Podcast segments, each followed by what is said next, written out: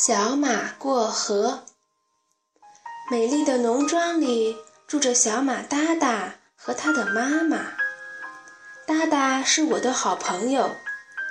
我今天去哒哒家，哒哒妈妈给我讲了一件非常有意义的事，我想和小朋友一起分享。早上，妈妈对哒哒说：“孩子。”你已经长大了，能帮妈妈把这袋麦子驮到磨坊去吗？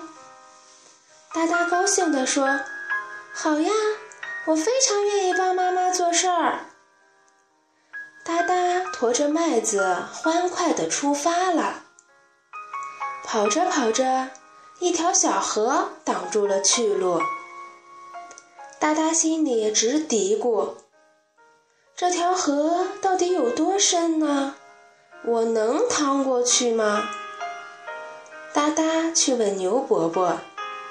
牛伯伯说：“这条河很浅，还没有过小腿呢，你能趟过去。”哒哒抬腿就要过河，小松鼠大叫：“小马，别过河，河水很深，会淹死你的。”哒哒不知道怎么办好，只好跑回去问妈妈。